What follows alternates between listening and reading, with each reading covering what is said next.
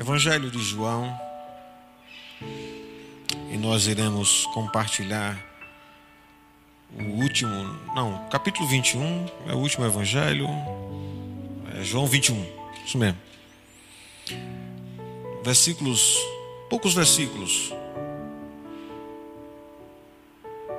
14 ao 17. Amém? Evangelho de João, capítulo 21, versículo 14. Há também até o 17. O texto começa assim: E esta já era a terceira vez que Jesus se manifestava aos seus discípulos depois de ressuscitado dentre os mortos. Versículo 15. Depois de terem comido, Jesus perguntou a Simão Pedro: Simão, filho de João, você me ama mais do que esses outros me amam? Ele respondeu: Sim, o Senhor sabe que eu o amo. Então Jesus lhe disse: Apacenta os meus cordeiros. Jesus perguntou pela segunda vez: Simão, filho de João, você me ama? E ele respondeu: Senhor, o Senhor sabe que eu o amo. Jesus lhe disse: Pastorei as minhas ovelhas. Pela terceira vez, Jesus lhe perguntou: Simão, filho de João, você me ama? E Pedro ficou triste porque Jesus ter perguntado pela terceira vez: Você me ama? E respondeu: O Senhor sabe todas as coisas, sabe que eu o amo. E Jesus lhe disse: Apacente minhas ovelhas. Somente até aqui, amados. E nós estaremos compartilhando com vocês, através desse tema, Jesus não desiste de você. Tome conhecimento de que a gente pode desejar fazer como Jonas se esconder da presença de Deus. Percebemos que é ineficaz qualquer ação que a gente tente fugir da presença de Deus. Podemos fazer todas as coisas que desagrade o coração de Deus e que a gente comece a andar, percorrer o nosso caminho sozinho, por decisão nossa. Mas saiba também que Deus não deseja isso. E Ele não desiste de você. Somos nós, geralmente, que, que damos o primeiro passo nessa questão. Mas necessariamente não é o último, porque Deus vai ao seu encontro. Então aqui é um evento muito singular. João está relatando aqui um encontro extraordinário. Jesus está novamente perto do lago de Genezaré, que é um lago pomposo, também é chamado de Mar da Galileia. Na verdade, é um lago que você consegue, estando lá, perceber as suas extremidades, ver a sua extremidade. Sempre banhado de águas frescas e de muitos peixes. E por esse lugar ser um lugar de muitos peixes, se desenvolveu ali o negócio da pesca. E esse negócio era próspero porque era a máquina de negócio dessa região. Então, sempre era possível se ver pescadores nesse lago, nesse mar, lançando suas redes, pescando e com barcos de vários tamanhos e diversos tipos e com vários artifícios e ferramentas. E é exatamente nessa região de certa população focada no negócio da pescaria, que Jesus vai fazer muitos dos seus milagres e pregar muitos dos seus sermões mais conhecidos. E foi nessa região que Jesus chamou Pedro e um dos seus primeiros discípulos. Apesar do fato de que esses homens tinham visto o seu Senhor ressuscitado e tinham falado com ele em várias outras ocasiões, sendo essa a terceira vez que Jesus aparece a eles. Eles ainda pareciam se comportar como ovelhas que não tinham pastor. E nada mais natural do que pensar em termos de voltar a fazer o que se fazia antes. Tiago e João Tomé, Pedro e outros pensaram fortemente sobre a liderança de Pedro a fazer tudo o que faziam. E o texto, nesse primeiro versículo, nesse capítulo, no capítulo, versículo 2, quando Pedro diz: Estavam juntos Simão, Pedro, Tomé, chamado Dídimo, Natanael, que era de Caná da Galiléia, os filhos de Zebedeu, e mais dois discípulos de Jesus. Simão Pedro disse aos outros: Vou pescar. E a resposta: Nós também vamos com você. Então, trabalhando esses versículos ainda no capítulo 21, nós podemos conectar esse evento como o encontro decisivo. Aqui há uma demonstração muito clara de que Jesus não desistiu de Pedro e de nenhum dos seus discípulos. Três anos antes, nessa mesma região e nesse mesmo lago, nesse mar, Jesus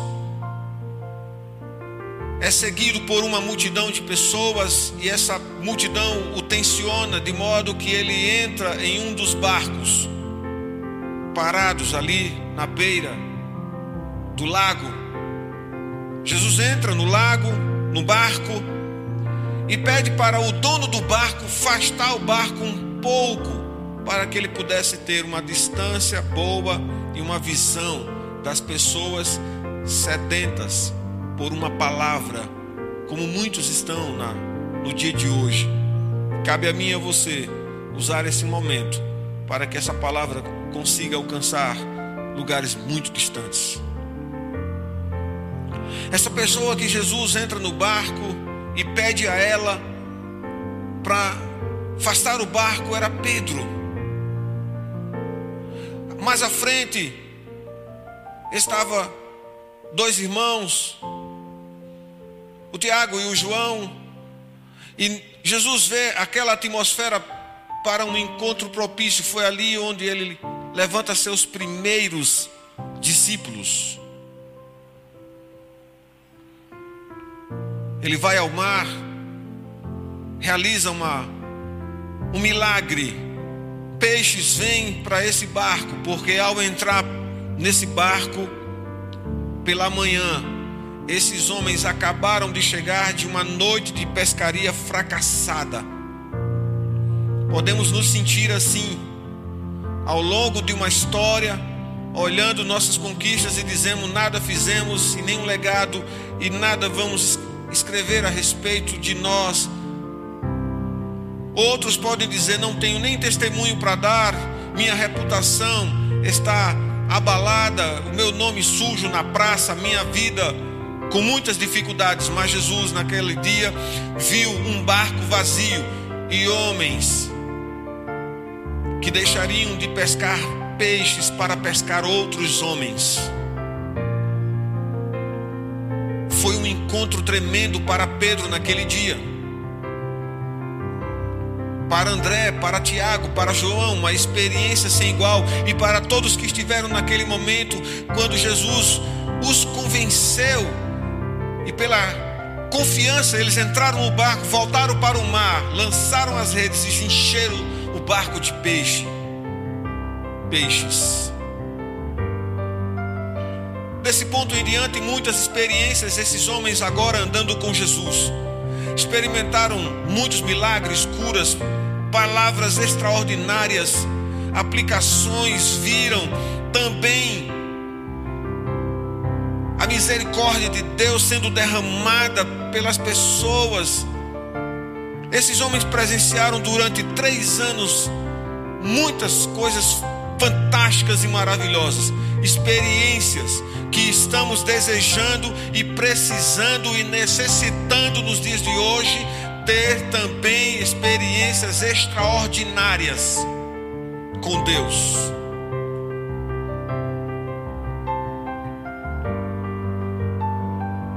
Esses homens presenciaram a prisão de Jesus, sua condenação, sua crucificação e morte, sua ressurreição. O Cristo ressurreto esteve com esses homens muitas vezes. E neste capítulo, João diz que por três vezes, pela terceira vez, Jesus tinha manifestado sua presença entre os seus discípulos. No primeiro encontro, Tomé não estava. No segundo encontro, Tomé estava. E agora, nesse terceiro encontro, novamente, Tomé está exatamente no grupo que estava nesse lago, nesse mar, no mar da Galileia. Quando no Evangelho de Marcos, Jesus ressurreto, Maria chega à porta do sepulcro, ao sair, o anjo diz que procuras, e ela procura o meu mestre. O anjo dá um recado para ela, falar para os discípulos, se encontrar com Jesus. Exatamente nesse lugar. Uma palavra que Jesus tinha dado a eles antes de ser crucificados, mortos, sepultados, que estaria com eles novamente até o, o fim dos tempos, mas que naquele instante estaria com eles exatamente no lugar onde tudo começou. Um encontro marcado. O Evangelho de Marcos, ele relata que Maria deveria dar o recado a os discípulos de Jesus, mas sobretudo a Pedro. Diga aos discípulos e a Pedro que iremos nos encontrar na Galileia. E aqui foi o dia desse encontro. Todos desanimados, sentindo o fracasso. Falhamos, decepcionamos, e a pessoa de Pedro, o mais impactado por isso, porque ele foi um homem de muita intrepidez, desceu as águas, no meio de um mar revolto, confessou Cristo como Filho de Deus, ele foi a pessoa mais atrevida entre todos eles, intrépido, ousado, horas precipitado, horas ousado demais confessou para Jesus que nunca o deixaria, não o abandonaria. Na noite que foi preso, ele tenta contra a vida de um, de um homem, mas na hora em que ficou tudo difícil, da condenação e de todas as coisas, ele pragueja, nega, ele decepciona, ele foi um covarde. Às vezes a gente se sente meio Pedro, um tipo de Pedro nos dias de hoje. Falhamos, fracassamos, decepcionamos, frustramos, nos decepcionamos, também nos frustramos. Planejamos, sonhamos, não conquistamos. E às vezes fica bem difícil de retomar todas as coisas. Agora está esses homens na beira da praia, quebrados emocionalmente, quebrados estruturadamente, quebrados espiritualmente. E a primeira coisa que eles pensam em fazer é voltar ao que fazia antes: pescar. Estão no mar. Motivação zero para pesca, desanimados. Mas Jesus, mais uma vez, chega na vida desses homens, como está dizendo para mim e para você nessa noite: eu não desisto de você. Você pode querer isso, mas eu vou estar aqui. Eu estou contigo. Essa palavra é para todos nós para que a gente nunca se sinta abandonado, nunca se sinta desamparado, nunca se sinta esquecido, nunca ache que somos descartáveis e que Deus, no momento que se desagrada de nós, esquece das costas, se vira e deixa a gente por nossa conta, mas de fato Ele está olhando para a sua vida, para a minha vida, com desejo de nos conduzir a vitórias que nem imaginamos que vamos conquistar. Então eu quero começar no versículo 15, quando Jesus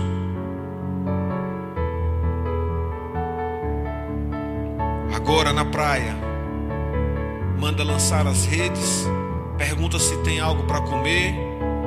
Um pequeno barco com aproximadamente 90 metros de distância da praia. João é quem identifica Jesus na praia, mas fica com medo de acertar e, e de afirmar olha para Pedro e diz: Eu acho que é Jesus que está na praia falando conosco, gritando de lá para cá, perguntando se tem alguma coisa para comer, se a gente pescou alguma coisa. A gente está aqui dentro do barco desanimado porque a gente foi paralisado por uma por um fuzilamento de circunstâncias e estamos aqui, não pescamos nada e estamos desanimados. Ele agora está dizendo: lança a rede e a gente está nessa situação. Pedro, mais uma vez, ousado e intrépido, ele não espera o barco ancorar. O barco se enchendo de peixe, ele pula na água, nada até em terra e se depara com Cristo. Jesus estava ali já assando alguns peixinhos. Ele vai, arrasta a rede do barco, ajuda, ele toma iniciativa, ele é o líder. Aquelas pessoas que estão ali estão sob seus cuidados. Foi ele que tomou a decisão de pescar. Todos dizem: Vamos contigo, eu estou contigo. E aí ele ajuda, traz. Naquele momento, todos estão ali, meio encabulados, meio com medo de olhar para Jesus, mas sabendo que o Cristo estava ali, com medo de fazer perguntas, porque às vezes a decepção nos faz ficar assim diante de Deus, com medo de falar com Ele. Mas eu quero dizer que qual seja a situação, olhe para o Senhor e abra seu coração e fale com Ele. E Jesus começa a fazer tratativas a partir de Pedro, porque Pedro foi o camarada mais intrépido que mais se comprometeu com Jesus e ele era o ponto de referência para os demais. Ele foi quem fez mais votos de aliança, mais ousadia de se comprometer em todos os aspectos com Jesus e ele falhou gravemente. E Jesus vai fazer uma tratativa com Pedro, e na didática de Pedro, seja minha e a sua nessa noite. Versículo 15. Depois de ter comido com eles, estavam todos ali na beira da praia. Jesus olha e diz: Simão, Pedro, Simão, filho de João, você me, me ama mais do que ama a esses outros? Você me ama mais do que André, do que Tiago, do que João, do que Tomé, do que todos os seus amigos? E eu imagino o que, que Pedro deve ter sentido naquele momento ao ser confrontado por Jesus na frente dos outros.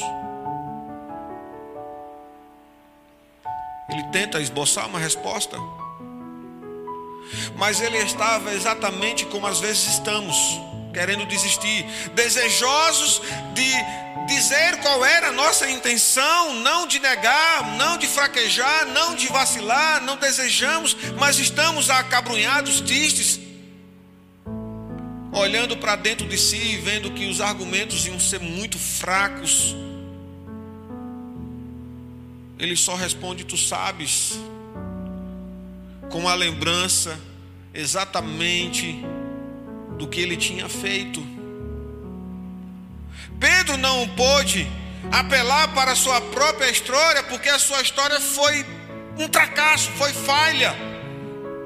Às vezes nos sentimos assim, uma história fracassada, e eu quero dizer que Jesus quer remover todo o sentimento de fracasso que está no seu coração hoje. Ele quer dizer que está em sua vida e que todo temor de medo, de angústia, de, de fracasso que está comprimindo você, não conquistei isso, já chegou a essa faixa da idade. Nunca é tarde. Mas ele olha para Jesus naquele momento estático, meio impactado, né? apelando para a compreensão e o amor de Jesus sem nenhuma indicação desejosa e direta de esperar uma aceitação ou talvez uma rejeição. Mas Jesus lhe disse: Apacenta os meus cordeiros. Então eu quero te dizer uma coisa. Você ama mais seus amigos, seus barcos, suas redes, seu trabalho, a pescaria. Você ama mais essas coisas que está tão envolvido que ama tão menos Jesus. Ama mais essas coisas que está prendendo você de sentir um amor inesgotável, poderoso e tremendo. Pois as barreiras que Pedro viu na negação de sua pessoa ao Senhor Jesus, quando ele o negou, Pedro se viu agora sendo chamado para fazer, investir, continuar, lutar, avançar. Pois Pedro é aquele homem, amados, que tem uma fé capaz de andar sobre as águas e ao mesmo tempo uma certa incredulidade capaz de naufragar sobre essas águas, capaz de fazer promessas a Jesus: por ti, Jesus, eu darei a minha vida. Mas em seguida, e de uma forma covarde, negá-lo diante das acusações do sinédrio, e fez isso por três vezes fazendo juras de que não conhecia Jesus, negando, dizendo blasfêmias, ao ser olhado por Jesus, cada vez que ele o negava, e ao ouvir o canto do galo testemunhando aquilo que Jesus diria que iria acontecer. Ou seja, são as acusações desse mundo comprimindo suas emoções, encurralando você, dizendo que você não é nada, nunca foi, não será. Mas Jesus não está dizendo isso a Pedro.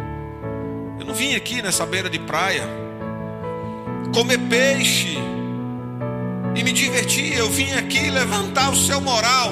Eu vim aqui para dizer que você não foi abandonado, apesar de tudo que você fez, tudo que você disse, tudo que você negou. O seu testemunho foi contrário, mas eu estou aqui para restaurar você. Meu irmão, minha irmã, Jesus não vai desistir de você seja o mundo que te tensiona, ou seja, suas decisões erradas. É você que está tomando essa decisão ou ação, mas ele não. Jesus faz o que com Pedro? Ele olha para ele e diz: apacenta os meus cordeiros, e isso quer dizer para mim que Jesus restaurou a vida de Pedro e restaurou o seu chamado, como ele pode restaurar os seus dons, ele pode restaurar seus sonhos, ele pode restaurar sua fé, ele pode restaurar o amor, ele pode restaurar perdão, ele pode restaurar tudo que seja uma contramão na sua vida. Ele pode restaurar abandono ele pode restaurar todo a indiferença, todo o ódio que pregaram contra você. Ele pode transformar tudo isso que o tensiona numa ação libertadora tremenda, completa. Portanto, Jesus lhe diz: Apacenta os meus cordeiros. E é a palavra que foi escrita em grego para dizer isso, significa literalmente dar-lhe alimento. Olha, meu filho, eu quero que você se levante e venha dar de comer as minhas ovelhas. O tempo de ficar olhando para o mar e achar que vai voltar a ser pescador, não é. Agora você vai ser o homem que eu quero que você seja. E é isso que Deus quer fazer na sua vida. Simples assim. Dando um salto mais à frente, olhando o versículo seguinte. Jesus percebe que as negações de Pedro estavam guardadas dentro dele para um momento oportuno, que as coisas em seu coração que não foram tratadas estavam sendo ali guardadas. Por isso que a pergunta é feita por três vezes para arrancar por completo cada parte que ainda estava em dúvida, tudo que precisaria ser feito para que ele pudesse compreender. Não foi num primeiro momento você me ama simplesmente, mas foi transformando esse você me ama num momento de confronto, num momento de reflexão, num momento de cura e num momento de libertação, coisa que precisamos e muitos de nós precisam e que nós precisamos levar essa palavra para aquele que está se sentindo assim, possa ser arrancado toda a raiz de amargura, sofrimento de seu coração. Portanto, Pedro não é nada nada menos do que um símbolo, um tipo de humanidade, é um tipo de nós, porque Pedro é exatamente esse pêndulo que às vezes oscila em nossa fé, entre altos e baixos, entre avanços e recuos que damos com o Senhor, entre escaladas e quedas. Pedro é exatamente um homem contraditório, como muitos de nós, ora homem forte e ora uma fraqueza muito maior, ora uma rocha e ora vulnerável. Ora, capaz de fazer declarações audaciosas, firmes, teológicas, ortodoxas. Ele diz: Tu és o Cristo. Que dizem de mim? Tu és o Cristo, filho do Deus vivo para que em seguida, no mesmo instante, dizendo que era o Cristo, filho do Deus vivo, tentando convencer Jesus de não cumprir a sua missão, não deixarei que o Senhor entregue a sua vida por nós. Como é inocente essa compreensão? Essa segunda pergunta é exatamente arrancar mais um tanto de mais da metade da raiz da dúvida que estava ali, do medo. E nós precisamos nessa noite ser alimentados pelo Senhor e arrancar de nós toda a dúvida, para que a gente venha fazer tudo o que é melhor, porque Ele está dizendo: você pode estar se sentindo nesse momento de pandemia, sozinho, isolado, triste, abatido, sem perspectiva. Você está sem emprego, está sem oportunidade.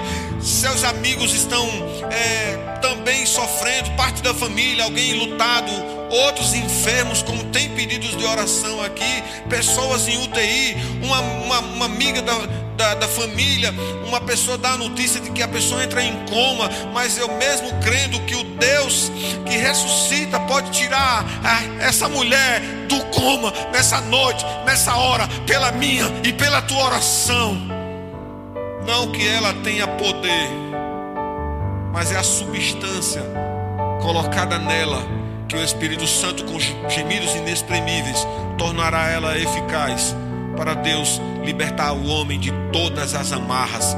Creia somente, o Senhor nessa noite quer tirar de nós tudo o que está tensionando as nossas emoções, libertar o nosso coração. Quando ele faz a segunda pergunta, diz: Simão, filho de João, você me ama? Ele não está agora fazendo comparações, ele está perguntando diretamente se na verdade aquilo que ele disse da outra vez tinha essa convicção, para que agora Pedro pudesse fazer pelo menos uma reflexão de novo, mas ele ainda pensando nas, falhas, nas suas falhas e na sua situação, ele responde: Tu sabes, eu te amo, mas Jesus está ali dizendo: Ei, preste atenção, eu estou aqui. Pode abrir seu coração, não tenha medo. Então Jesus agora vai numa segunda tratativa nessa segunda pergunta. Eu quero pensar, Jesus está tratando ele aqui de novo com uma segunda pergunta, e não foi uma segunda pergunta à toa. Jesus está restaurando as emoções. A gente às vezes está com a emoção quebrada. Ele olha para ele e diz: Saia dessa depressão. Saia, meu filho, dessa ansiedade. Saia, meu irmão, do medo, da dúvida. Você pode estar dizendo, pastor, eu estou sem emprego há um tempo. Não consigo. Deus vai cuidar de você. Confie nele. Ore, clame, derrame seu coração diante dele. Não se entristeça por essa, esse momento que está sem oportunidade. Essa oportunidade vai vir. Deus vai abrir caminhos para você. Você vai perceber os seus cuidados sobre sua vida. Eu não sei de qual vai ser a forma, mas Ele é fiel. Ele cuida do seu povo, Ele cuida dos seus, Ele tem nos trazido debaixo para o seu amparo, somos, somos a menina dos seus olhos. Então Ele diz: Pastorei as minhas ovelhas. E essa palavra grega, novamente, que traz uma revelação especial para nós, ela tem um significado mais amplo do que pastorear. Ela fala aqui de atributos de um pastor. Pastorei, mas preste atenção no que você vai fazer. Porque você está sendo chamado não para ser um, um mega pregador, ou alguém que vai escrever livros de muita importância, mas você está sendo chamado primeiramente para cuidar do, do, das minhas ovelhas, do meu povo pastoreie o rebanho, cuide delas, compreenda a sua história. Jesus está aqui restaurando as emoções desse homem. Não se abata, os desafios vão vir. As palavras que foram dadas para você foram contrárias, às vezes são até ameaçadoras, são dúbias, deixam dúvidas se você vai continuar nesse trabalho ou não. São metas às vezes que são colocadas que você vai ficar num nível de tensão e a partir daquele momento está dizendo: acabou.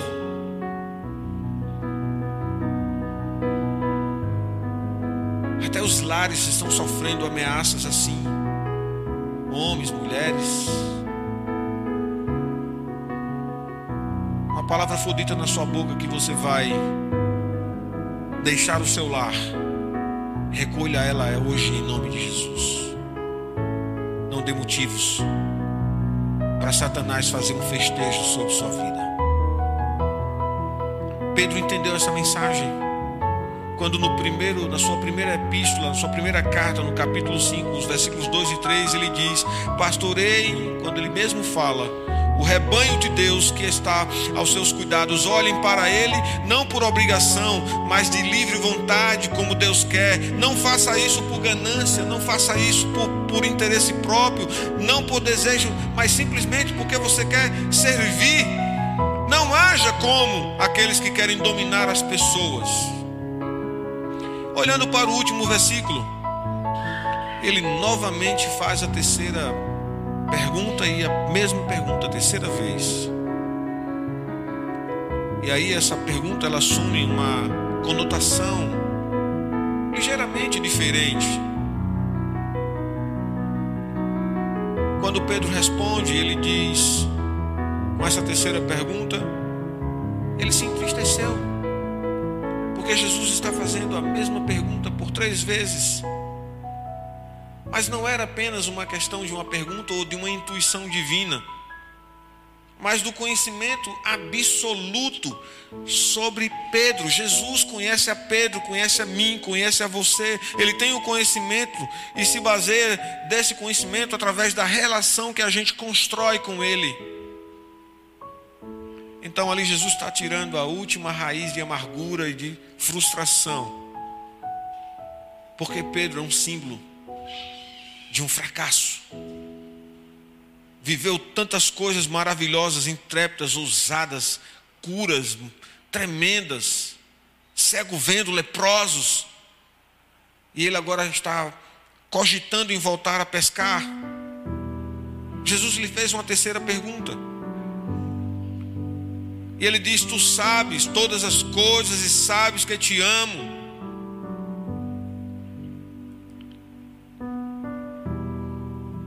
Pedro não tem mais coragem, amados. Ele não tem mais coragem de dizer a Jesus que ama naquela intrepidez, naquela. Muitos de nós estão sem falar para Jesus que o ama é como se fosse o último momento da sua vida, mesmo sabendo que o Senhor vai lhe acrescentar muitos dias.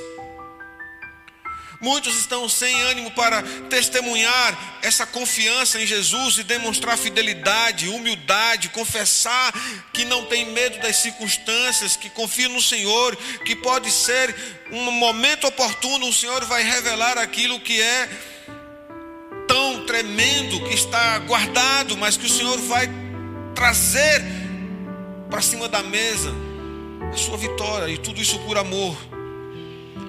Sua tristeza demonstrada em sua face pela terceira pergunta decorre de um fato de o Senhor ter mudado a palavra e mudado o gênero dessa palavra de um amor paterno para um amor entre amigos e que Pedro estava empregando, usando uma palavra comum. Contudo, a palavra para Jesus a Pedro aqui nesse versículo 17 apacente as minhas ovelhas também pela terceira vez. Cuide, apacente, apacente. Jesus está dizendo para Pedro que hoje veio restaurar sua confiança. Veio dizer para Pedro que está restaurando a confiança em mim e em você nessa noite. Ele confia em você para grandes coisas e mudanças. E a partir de você. Ele está restaurando sua confiança e os seus propósitos. Ele não desistiu de você. Jesus está lhe comissionando nessa noite, como comissionou Pedro. Ele está dizendo: Pedro, eu te comprei com o preço de sangue caro. Pedro, eu demonstrei para ti amor e continuarei de uma forma abrangente, cuidando de você mas cuide de minhas ovelhas. Continue aquilo que você parou, a mensagem que foi dada contrária, que paralisou você, tira ela do seu caminho e todas as outras que venham a vir. Pedro reconheceu que ele era um pastor acima, não acima dos outros, mas que ele era apenas um homem comissionado por Deus entre tantos outros que Deus já comissionou. Então você recebe essa palavra nessa noite, como um alimento de Deus em seu coração, para dizer que Jesus não, não desiste de você. Eu quero concluir dizendo que, mesmo diante de defeitos, deméritos e diante de frustrações, Jesus conhece o seu coração e através desse texto vimos aqui um imenso montante de graça. Para cada situação ele derrama uma graça. Para dizer que ainda está a desejar a sua vitória, mesmo que você não creia nela. Jesus não desistirá de você. Diga amém. Glória a Deus.